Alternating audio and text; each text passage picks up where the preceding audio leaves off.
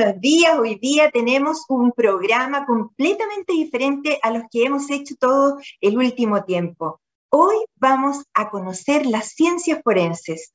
¿Y, qué es lo forense en el fondo? Uno lo asocia de inmediato a un médico que hace una autopsia o que trata de reconocer a el qué, por qué, cuándo y cómo esa persona perdió la vida. Pero no se trata solo de eso, no es solo el médico y de hecho aquí hace mucha falta expertos en ciencia forense. Y hoy vamos a tener con nosotros en nuestro programa a un verdadero experto. Vamos a presentar a Carlos Gutiérrez. Él fue uniformado, capitán de carabineros y ha dedicado su vida después de haber salido de la institución a estudiar esto, siendo actualmente profesor en la Universidad de Chaminade en Honolulu. Así es que hoy tenemos mucho para conversar sobre este tema que concita la atención de las personas porque a través de la televisión y los medios se ha hecho ver la importancia de tener profesionales en esta área bien formados.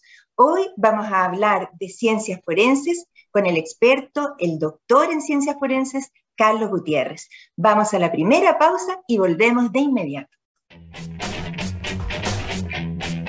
Divoxradio.com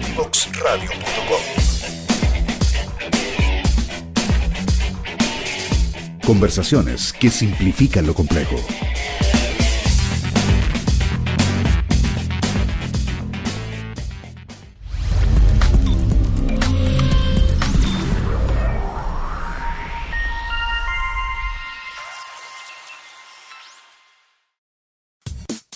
Divoxradio.com.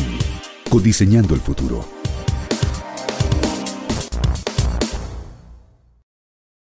Y aquí estamos en nuestro querido programa Salud para Todos de Devox Radio, hoy día para contribuir al análisis, así como peritos, ¿cierto?, de una ciencia súper interesante que es la ciencia forense. Y para eso de inmediato doy la más cordial bienvenida a Carlos Gutiérrez, magíster y doctor en ciencias forenses. ¿Cómo estás, Carlos? Muy bienvenido. Hola, muchas gracias por la invitación. Feliz de estar con usted el día de hoy. Oh, pero eh, mira, imagínate lo que, lo que eso significa.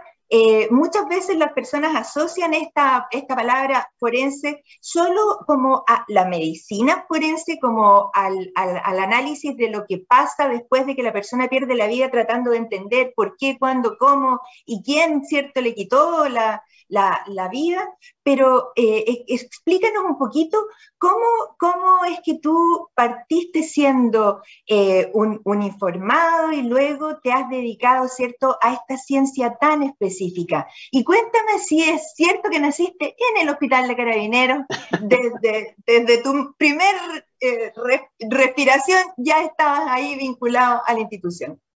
Eh, sí, eso es verdad. Yo, yo, nací en el Hospital de Carabineros, ahí en, en Ñuñoa, en, la calle Simón Bolívar.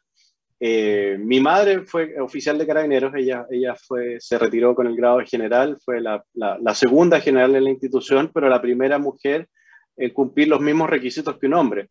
Eh, de hecho, fue la primera directora de bienestar también en la institución, así que me siento bastante orgulloso de, de eso. Y lo, yo creo que el hito más importante que ella tuvo también dentro de su vida y dentro de su vida institucional eh, fue lograr la, unificación de escalafones, eh, es decir, eliminar el escalafón femenino y que solamente fuera un escalafón, la igualdad entre el hombre y la mujer en, la, carrera. Gracias a eso, que fue eh, a principios de los años 2000 cuando ella lo hace, en 2007, si es que no me equivoco, 2006, puedo, estar equivocándome en, algún par de años, gracias a eso, eso nos, permitió, nos podría permitir ahora de que alguna mujer algún día fuera la directora de, la Policía de Carabineros. Así que eh, eso fue un hito muy importante para ella y por supuesto me siento muy orgulloso de, que ella haya podido lograr esa igualdad en la institución.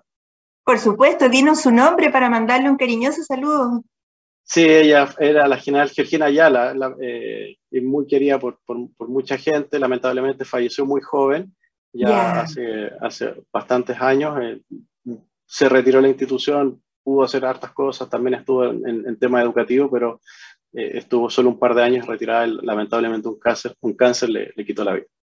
Pero siempre están en nuestra memoria y en nuestro sí, corazón. Por supuesto, por supuesto. Eh, un, homenaje para ella por haber hecho este, este gran logro cuando todavía esto de, la igualdad o de, en el fondo la unificación de una carrera para las mujeres y para los hombres en muchas profesiones está muy distante.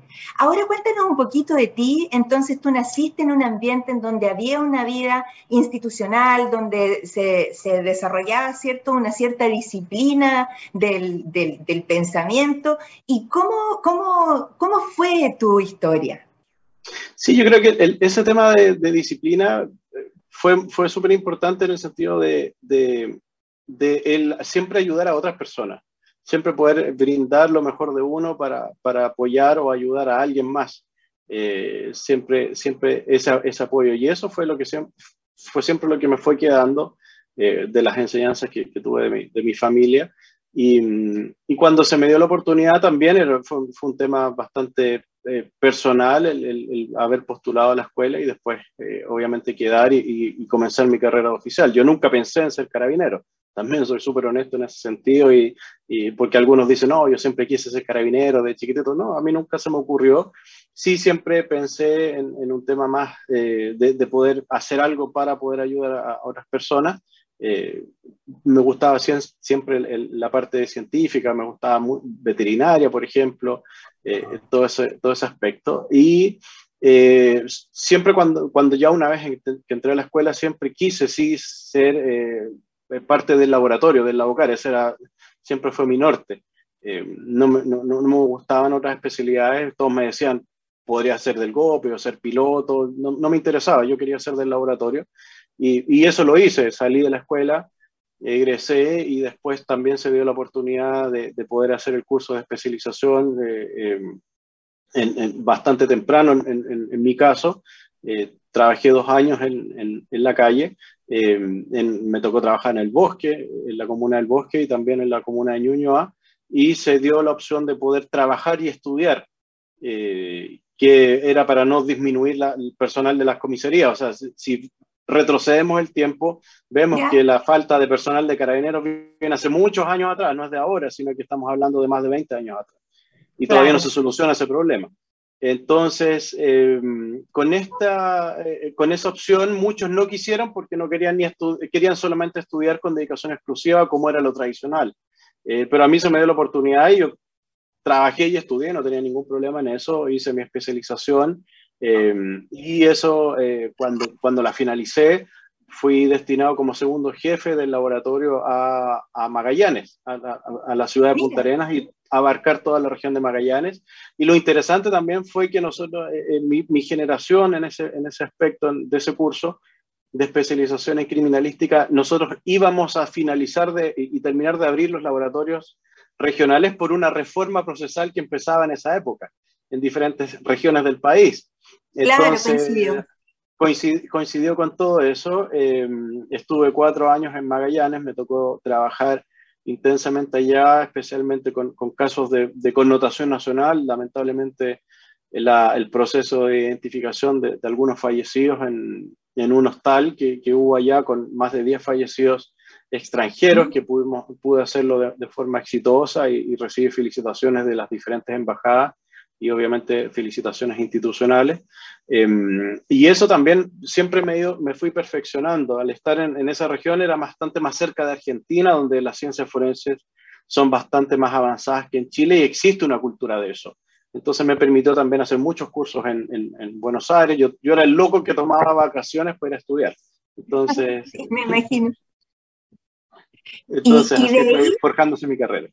Claro, y de ahí a Estados Unidos y a, Honolulu finalmente, y después a los medios de comunicación. Por favor, cuéntanos en breve también cómo fue ese vínculo.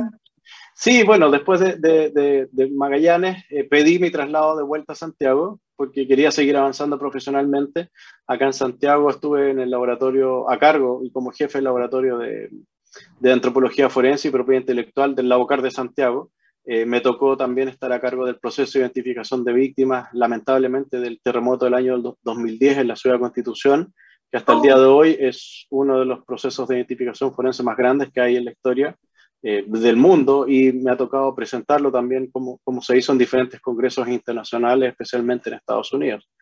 Eh, después de eso, el 2011 me fui a Talca me, destinaron como jefe ya regional del, del, Maule del laboratorio y estuve ahí hasta principios del 2014 cuando inicié mi proceso de postulación a la universidad pidiendo los permisos eh, correspondientes a la institución y todo eso. Y fui aceptado. Yo creo que nunca pensaron que me iban a aceptar en, una universidad en Estados Unidos y me aceptaron, así que me tuvieron que eh, me, fui eh, con, con, el permiso sin ningún dinero extra ni nada, como muchas veces y muchos, algunos malintencionados dicen por ahí, no, al contrario, los estudios todos los pagué, los pagué yo, vendí un departamento que tenía, un vehículo y con eso pagué los estudios pensando que íbamos eh, a, volver a la institución, pero lamentablemente el, mando de esa época no quiso que, que, que, siguiera estudiando, de hecho me estaba cortando los estudios y eso determinó a que yo me pidiera mi retiro voluntario. Y ahí están las dos caras de, la moneda. La persona que me que dijo el general director de, la, de esa época que no quería que yo terminara de estudiar, ahora está detenido por corrupción y yo estoy acá sin ningún problema, soy académico y soy doctor. Entonces, no, no, no estaba tan equivocado. Y, y, la, la, universidad se supo toda esta historia eh, y, y, fue bastante complicado porque queda en ridículo, obviamente, el país. Se suponía que yo y representaba al país, representaba a una institución policial se supone de, de seria en el mundo, eh, y a, faltando seis meses de estudio de, de, maestría, del máster, eh, tienes que terminarlo e, y volver. Entonces ahí la universidad fue, me, apoyó bastante, mi familia, obviamente, nuestras familias con mi esposa también nos apoyaron económicamente, eh, porque me retiré y que quedamos sin nada. Em, y, pudimos terminar de estudiar los seis meses que terminábamos. Yo estaba terminando de escribir un libro también de una nueva ciencia que era para, para Chile, para la institución, para poder aplicarlo acá, pero eh, fue mucho más grande eso. Ahora es conocido a nivel mundial esa nueva especialización. Escribí el libro, lo, lo publiqué en Estados Unidos. Y eh, justo se abren un cupo de, de, de docentes en la universidad y me, me dicen, si te interesa puedes postular, pero postula como una persona más. Ustedes saben, los americanos son muy correctos en ese sentido.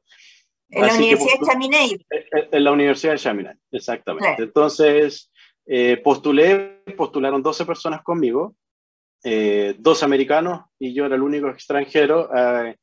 y ahí es súper importante, la ley en Estados Unidos permite obviamente que un extranjero pueda postular un trabajo en los Estados Unidos, pero siempre y cuando eh, la ley le va a entregar esa oportunidad primero al, nacional, me refiero al, norteamericano, por sobre el extranjero. Si el extranjero obviamente cumple y tiene mejores requisitos y mejores facultades que el, que el norteamericano, por supuesto, ahí sí se puede elegir a él.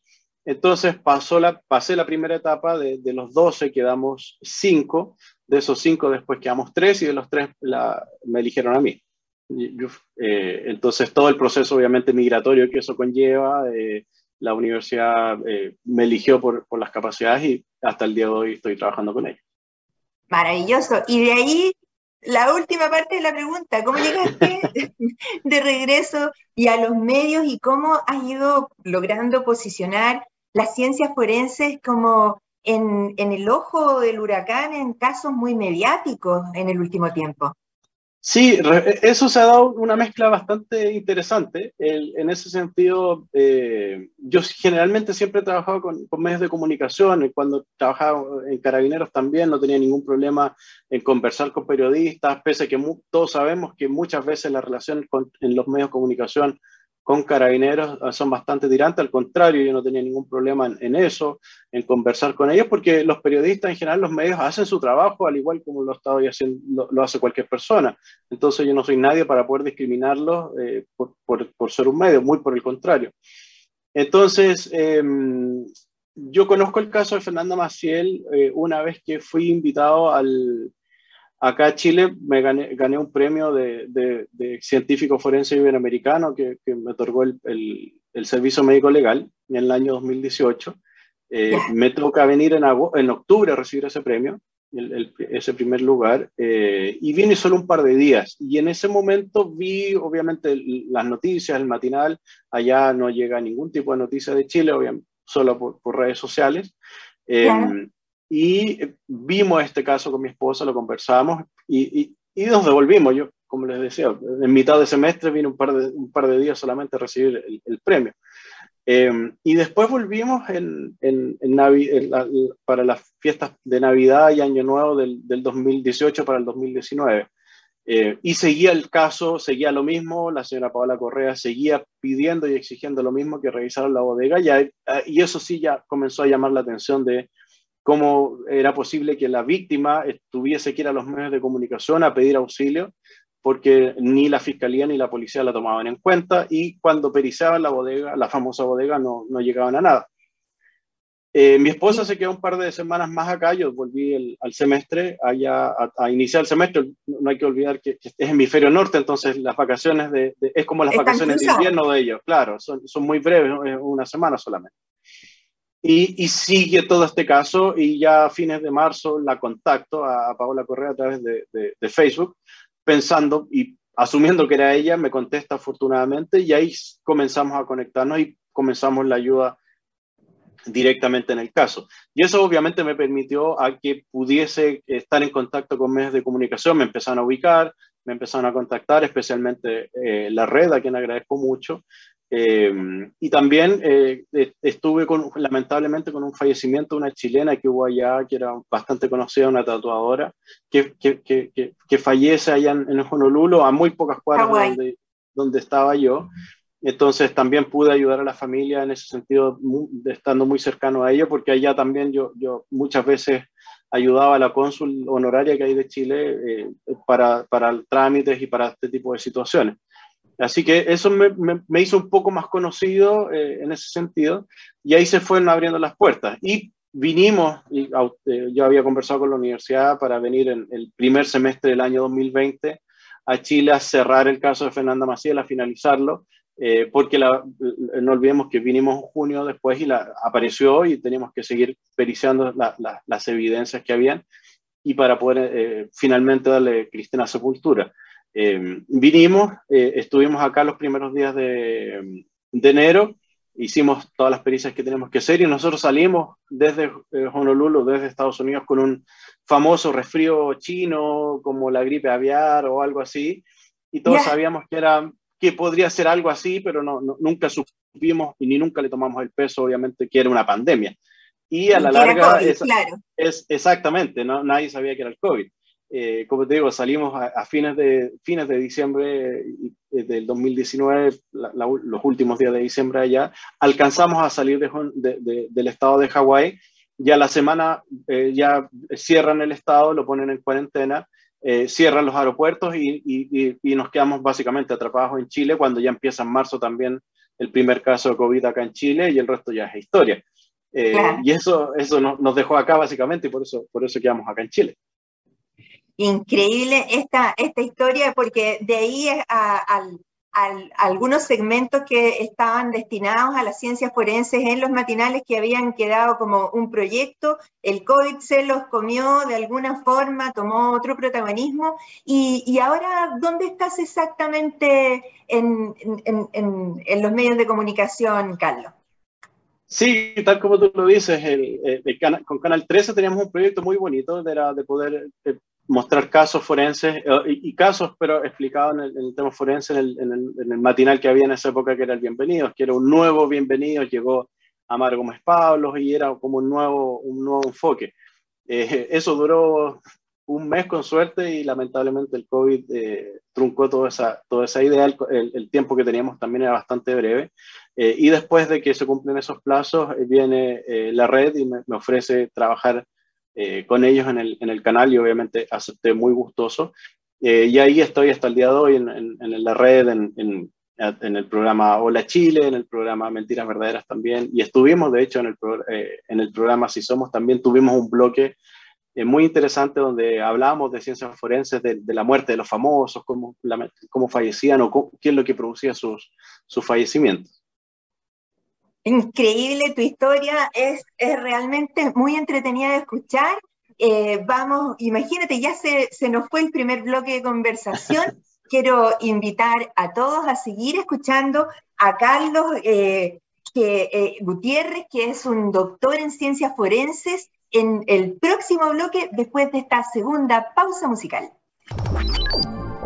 Historias desde los protagonistas en divoxradio.com.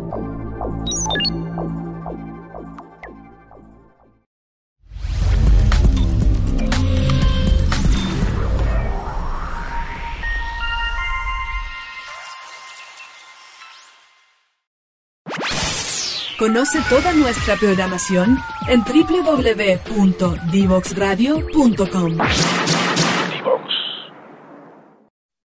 Y continuamos conversando hoy día demasiado entretenidos con Carlos Gutiérrez, doctor en ciencias forenses, que él dice que él, elige los casos, eh, pero, pero en Chile como que no hay muchas opciones en este momento de estudiar ciencias forenses.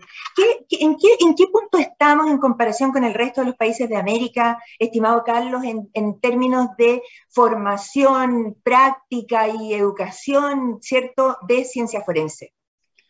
Sí, lamentablemente en Chile estamos muy atrasados, muy, muy, muy atrasados. Yo lo he dicho en varias veces, en varias entrevistas, estamos retrasados por lo menos 20 o 30 años de... de, estamos en los 80. Yo creo que es los 80, 70, 80, cuando oh. apenas se conocía el ADN o, o, existía la noción, obviamente, a fines de los 80. De las huellas digitales. De las huellas dactilares, exacto. Eh, es, es, una situación lamentable porque... Eh, muchas veces hay otros países también vecinos que, muchos miran en, miran en menos y, y ellos están mucho más avanzados que nosotros en esta área. Eh, yo siempre he dicho, a mí me encantaría no tener trabajo porque eso significa que está todo funcionando perfecto y que, y que las víctimas no me busquen. Eh, y que quieran conformes con el trabajo de las instituciones públicas. Lamentablemente eso no, no, ocurre eh, por un tema de desconocimiento de, y, de las policías, de, los que tienen que hacer el trabajo, no porque no quieran hacerlo o porque eh, hacen lo que pueden con lo que tienen, pero, pero si a ellos los forman con ese nivel de, de conocimiento, eso es todo lo que pueden dar. Y yo soy, y, y, perdón por ser autorreferente en ese sentido, pero yo soy producto chileno, soy producto institucional, yo estudié en carabineros y todo eso, y también he llegado mucho más lejos. Entonces, ¿se puede hacer? Claro que se puede hacer. Yo, yo soy una persona absolutamente normal, no soy ningún genio ni nada, eh, pero, pero si yo lo puedo hacer, cualquier persona lo puede hacer. Y eso, eh, eso siempre lo converso y siempre lo, lo apoyo y trato de, de, explicarlo así de simple, porque, porque se pueden hacer las cosas. Eh, pero hay que tener esa, esa, noción, hay que tener esos conocimientos, hay que salir del país y capacitarse obviamente con los mejores. ¿Y quiénes son los mejores en ciencias forenses? Estados Unidos, obviamente. Desde luego, por eso eh, nosotros eh, tenemos que ir aperturándonos en todas las profesiones, en la medicina, en la ciencia forense, en la PI, en carabineros, ¿cierto? Y ahí te quiero preguntar cómo se han ido aperturando las fiscalías a la ciencia forense. ¿Se van incorporando estos conceptos en este momento en los procesos? Mira, eh, yo creo que sí, pero depende mucho del fiscal. He, tenido mucho, eh, yo he visto las dos caras de la moneda, como todo el mundo sabe, evidentemente el caso de Fernanda Maciel es un caso que cambió el país, cambió el sistema judicial y va a cambiar el, eh, eh, y cambió el pensamiento de los fiscales. Eh, ¿Y qué quiero decir con eso? Que en el caso de Fernanda, la fiscal siempre nos, me cerró la puerta y no me dejó trabajar en, en, condiciones óptimas. Pude hacer el trabajo de otra forma y llegué al, y logramos junto al equipo llegar a la verdad científica. A diferencia, por ejemplo, con el caso de Tomasito u otros casos que me ha tocado trabajar con fiscales regionales, que, me han solicitado de diferentes fiscales de diferentes regiones del país, donde hemos trabajado muy bien eh, y hemos logrado objetivos eh, impensados a lo mejor anteriormente. ¿Y por qué? Porque hemos trabajado en conjunto, si esto es un trabajo en equipo, entonces yo puedo ser especialista en un área, el policía puede tener otro tipo de conocimiento, el fiscal otro conocimiento y así vamos entre todos logrando el objetivo final que es saber qué es lo que le ocurrió a la víctima, entregarle esa respuesta a la familia de la víctima, que es lo, más importante, y, que, quedar con esa tranquilidad y obviamente ser un sospechoso o un imputado, ponerlo a disposición de la justicia, entregarle esos antecedentes a los jueces y que los jueces lo juzguen como corresponde. Claro, me, me impresionó cuando conversamos que tú me dijiste que tú no trabajas con imputados, sino que con víctimas que en el fondo es lo que, lo que te mueve, lo que tiene que mover a las personas, así como en la medicina, es a lograr finalmente darle paz a los deudos, eh, entender si realmente esa persona de la que se encontró un, un, un, un resto humano, ¿cierto? Eh, se puede identificar desde ahí como una persona para darle tranquilidad, cristiana sepultura, o, en fin, tener, tener ese cierre como emocional de, que puede afectar a una familia por tantísimos años o toda la vida si es que no se llega a la identificación finalmente de un cuerpo. Eh, explícanos un poquito eso en criminalística, ¿qué es ¿Qué es el énfasis de identificar a la persona y el, el, el cómo falleció y el cuándo falleció? ¿Por qué es tan importante?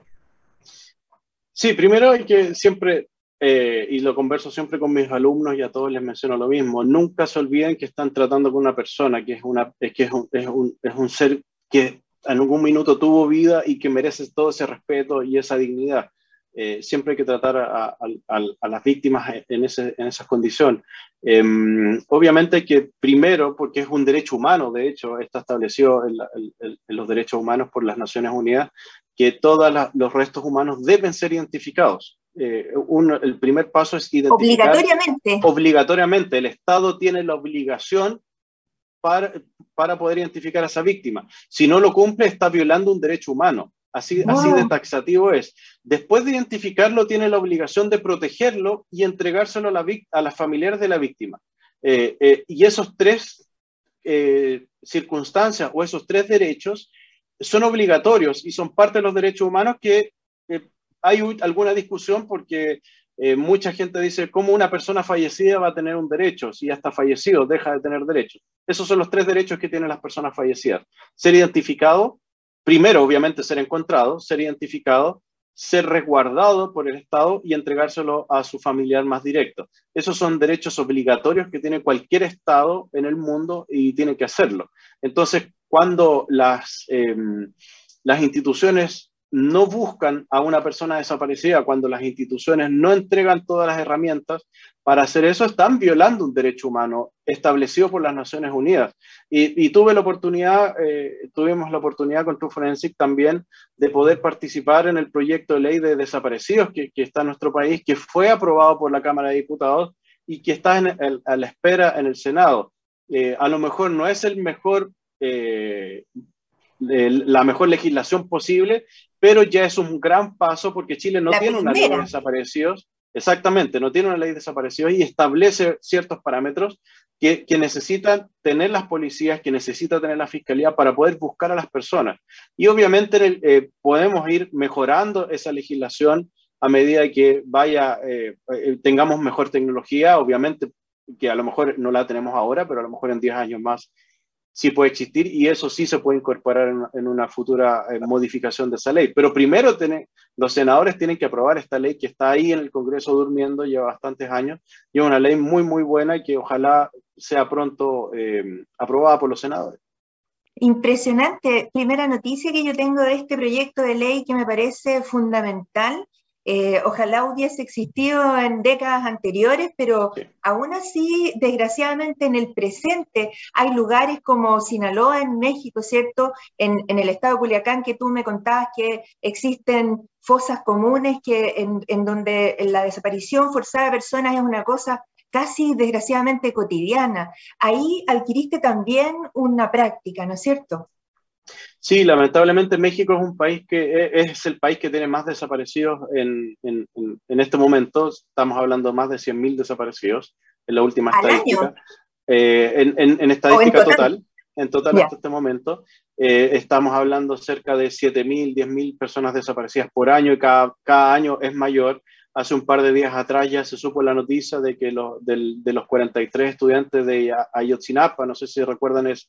Recuerdo. Ese caso ocurrió, el, el, creo que el 2010, el, eh, un tiempo atrás, eh, y que se habló de una verdad histórica y salió el fiscal reconociendo eh, que habían eh, sido lamentablemente asesinados eh, y, y desaparecidos esos cuerpos. El fiscal hoy día está detenido, ese fiscal nacional, por mentir al país. El presidente eh, Manuel Andrés López Obrador eh, ha dispuesto y ha transparentado todo y el Estado de México en ese momento mintió. Hay personal involucrado del ejército, de la policía en esas desapariciones y del Ministerio Público, encabezados por su fiscal.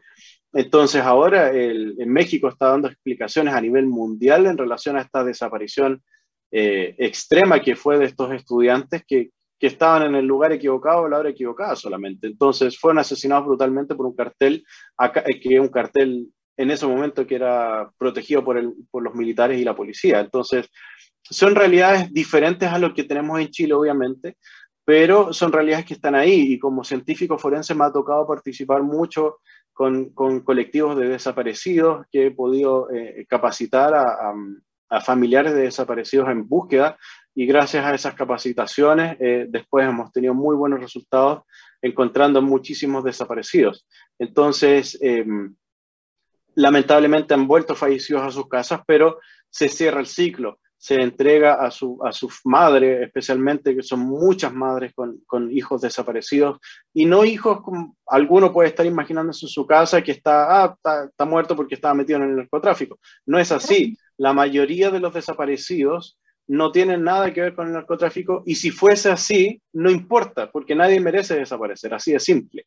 Entonces, eh, he podido hacer ese trabajo eh, con, ellas, con, mis abuelas guerreras, que, se llama así la agrupación, y han, tenido mucho, mucho trabajo y hemos tenido muy buenos resultados con ella también y con otras organizaciones estamos eh, coordinando también futuras capacitaciones con ellas también.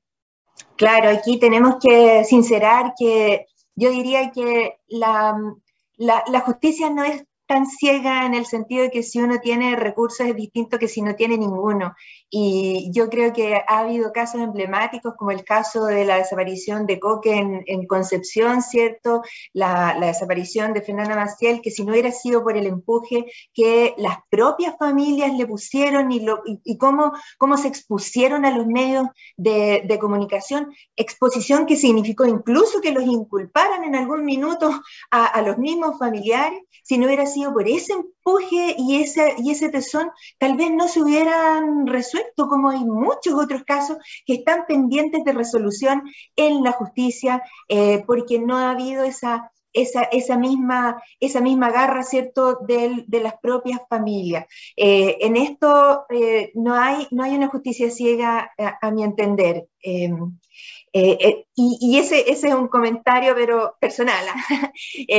ahora, en Chile hubo una carrera de criminalística que tuvo un desenlace, diría yo. Cuéntanos cómo fue un poco esa, e, esa situación en que se, una universidad, un instituto de formación técnica armó una carrera y que después no vio el futuro, pero alcanzó a tener algunos egresados que están trabajando en, distintas, en distintos lugares.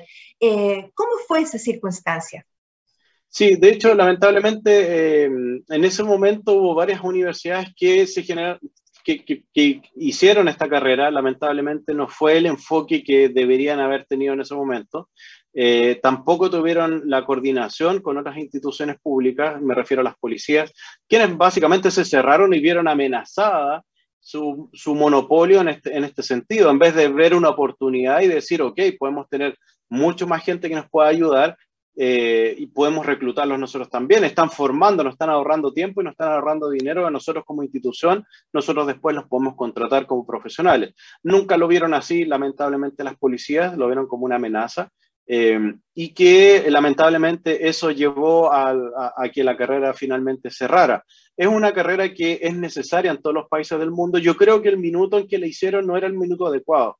Eh, yeah. eh, eso fue, fue muy prematuro porque estaba recién el sistema procesal cambiando, ni siquiera estaba la reforma en, todos los, en todas las regiones del país, muchos fiscales o defensores ni siquiera sabían lo que tenían que hacer, las escuelas de derecho era todo nuevo. Entonces fue muy, fue muy brusco el, el, el cambio, también fue muy explosivo, no fue controlado. Entonces, sí, muchos egresados, me consta, eh, que están trabajando en carabineros, eh, en policía de investigaciones, en la defensoría. Entonces, campo laboral existe, campo laboral existe, eso no, no hay ningún problema. El tema fue, yo creo que el, momento en que lo hicieron y la cantidad de, estudiantes. Todos los países, la gran mayoría de los países del mundo, tienen esta carrera porque es una carrera necesaria. Es una carrera que genera este contrapeso para las instituciones públicas, eh, en el caso de Chile, pero no nos olvidemos que las policías no tienen el monopolio. El perito, el término perito eh, de, primero es un, es, un, es, un, uh, es un nombramiento que es un tribunal a cualquier persona que tenga conocimiento en, en, un arte o en una ciencia o que sea experto en algo. No significa claro. que tiene que estudiar la carrera de perito criminalística. No, eso no es así. Eh, cualquiera puede ser perito, un zapatero puede ser perito, un médico puede ser perito, eh, eh etc. Entonces, es el, el estudiar el, el, las ciencias forenses, como se dicta la carrera en otros países, eso es lo, lo, que corresponde o lo que debería corresponder o lo que se debería implementar nuevamente a lo mejor en nuestro país, de forma más controlada obviamente, pero es una carrera orientada a las ciencias, Eh, en Chile todavía hablamos de criminalística y criminalística es una especialidad, está muy definida ya y no es como se pensaba antiguamente la definición que existía antes, sino que todo esto está estandarizado. Ahora hay normas ISO para laboratorios, hay normas ISO para trabajo en escena del crimen, hay normas ISO para las ciencias forenses, del, del cual eh, soy miembro de la, de la, mesa de estandarización de, eh, norteamericana de, de, de, estandarización de, investigación de escena del crimen. Es decir, lo que nosotros estandarizamos después eh, termina como norma ISO, entonces se estandariza a nivel mundial soy el único hispano, así que orgullosamente lo digo y con, mucha humildad también. Y no, felicitaciones. Y ocupemos los últimos minutos para que nos cuentes en el fondo cuánto tiempo puede llegar a tomar cerrar un caso de una desaparición, por ejemplo, en la que estás trabajando en la zona austral. Cuéntanos un poquito del caso de Ricardo Jarex. Sí, el caso de Ricardo Arex es un caso muy complejo. Debe ser uno de los casos eh, eh, complejos que me ha tocado trabajar. Eh, ¿Por qué? Porque estamos hablando de un caso que ocurrió en octubre. Lamentablemente se, se van a cumplir 21 años de la desaparición de Ricardo. Entonces, 21 años. 21 años, exactamente. Debe ser una de las desapariciones que lleva más tiempo sin resolver en el país. que no tenga que ver con política, me refiero a que no es un detenido desaparecido. Entonces, eh, es un caso muy complejo porque eh, lo tomamos recién hace un, par de meses con, junto al abogado Pedro Díaz y el equipo de True Forensic y una agrupación de, mujeres magallánicas que, que, que, vieron en esto eh, querer ayudar, que es una agrupación de cuatro mujeres que, quieren ayudar también a la madre, a la señora Margot y a don Sergio, de poder encontrar a su hijo. Entonces, es, es, un caso muy complejo porque hay muchas declaraciones o muchas cosas que no se hicieron en esa oportunidad. Hay muchas personas que están fallecidas, que han ido falleciendo. Eh, uno de los principales sospechosos que, se ha mencionado hace mucho tiempo también, eh, también se suicidó, que era, un cura. Entonces, eh, estamos trabajando en base a lo que existió o lo que se hizo en ese momento, que son más de 23 tomos que existen eh, pero que ya hemos detectado incongruencias en algunas declaraciones que no sé por qué no las, no, las, vieron antes. Entonces, obviamente aquí estamos hablando, lo primero que tenemos que establecer es saber dónde está Ricardo y en qué condiciones está.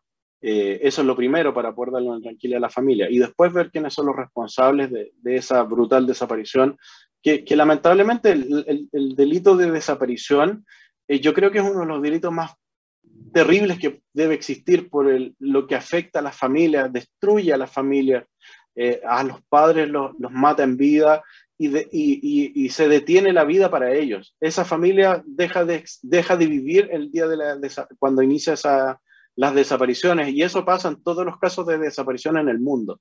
La familia deja de estar deja de dedicarse a ellos y se dedica y les cambia la vida a buscar a la persona que está desaparecida. Si la gente trabaja... Es un secuestro permanente en el fondo. E, exactamente, exactamente, un secuestro permanente. Y si la gente tenía un trabajo, dejan de trabajar por buscar a su hijo. Por los, las otras partes, los otros familiares también se dedican a eso.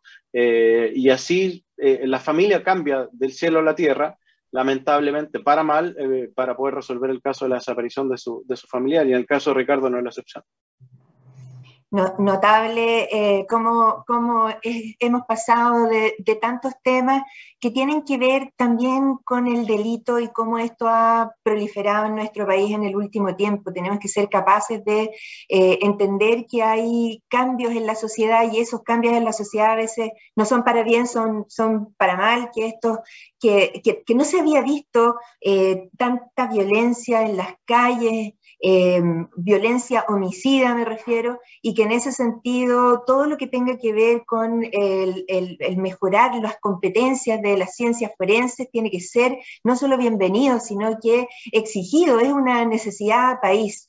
Eh, en ese sentido te felicito, Carlos, se nota que eres un enamorado de, este tema y, hoy día te agradezco muchísimo que hayas dado estos minutos que se nos pasaron volando para nuestro programa Salud para Todos en Devox Radio. Te quiero dejar eh, los últimos minutos para que tú le, le, hables a nuestro público sobre el mensaje final que quieres dejar respecto a la ciencia forense.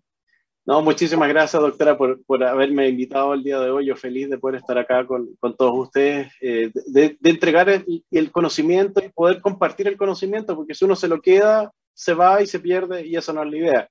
Yo creo que, que lo importante es que las ciencias, aterrizarlas a un lenguaje normal, un lenguaje que todo el mundo pueda comprender y eso eh, también es muy importante y, me he dedicado a eso también, de poder eh, no hablar ni con tecnicismos ni con palabras extrañas, porque si no la gente no lo entiende. La idea es que todos entiendan lo que estamos hablando, que todo el mundo, que las ciencias y el conocimiento sea para todos, no para un grupo selecto de nuestra sociedad, sino que absolutamente para todos. El que quiera aprender, bienvenido sea. Siempre las puertas van a estar abiertas para poder compartir mis conocimientos. Así que muchísimas gracias, doctora, por, por, haberme invitado el día de hoy. Sí, tenemos como, como eslogans parecidos porque el tuyo es eh, la ciencia eh, forense en palabras normales y el mío es medicina en palabras simples. Exacto. Así que eh, esa es la idea, como que llegue el conocimiento. Y te quiero preguntar si tu libro, Microantropología Forense, está, está disponible en las librerías, en, en, en Amazon, ¿dónde se encuentra? Sí, está en Amazon y también pueden contactarme a través de mis redes sociales eh, para, para, adquirir un, eh, una copia. También estoy en, conversaciones con librerías acá en Chile para que puedan estar también disponibles en, librerías a nivel nacional. Así que vamos, estamos en esa gestión en este momento. Genial. Me despido de ti, estimado Carlos, y a nuestros auditores los invito a la tercera pausa musical y volvemos a cerrar este estupendo programa. Conoce toda nuestra programación en www.divoxradio.com.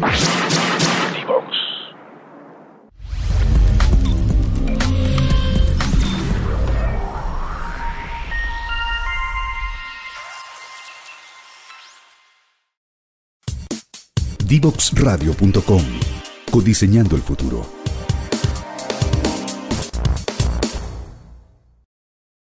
y estamos cerrando ya un programa que dedicamos a las ciencias forenses.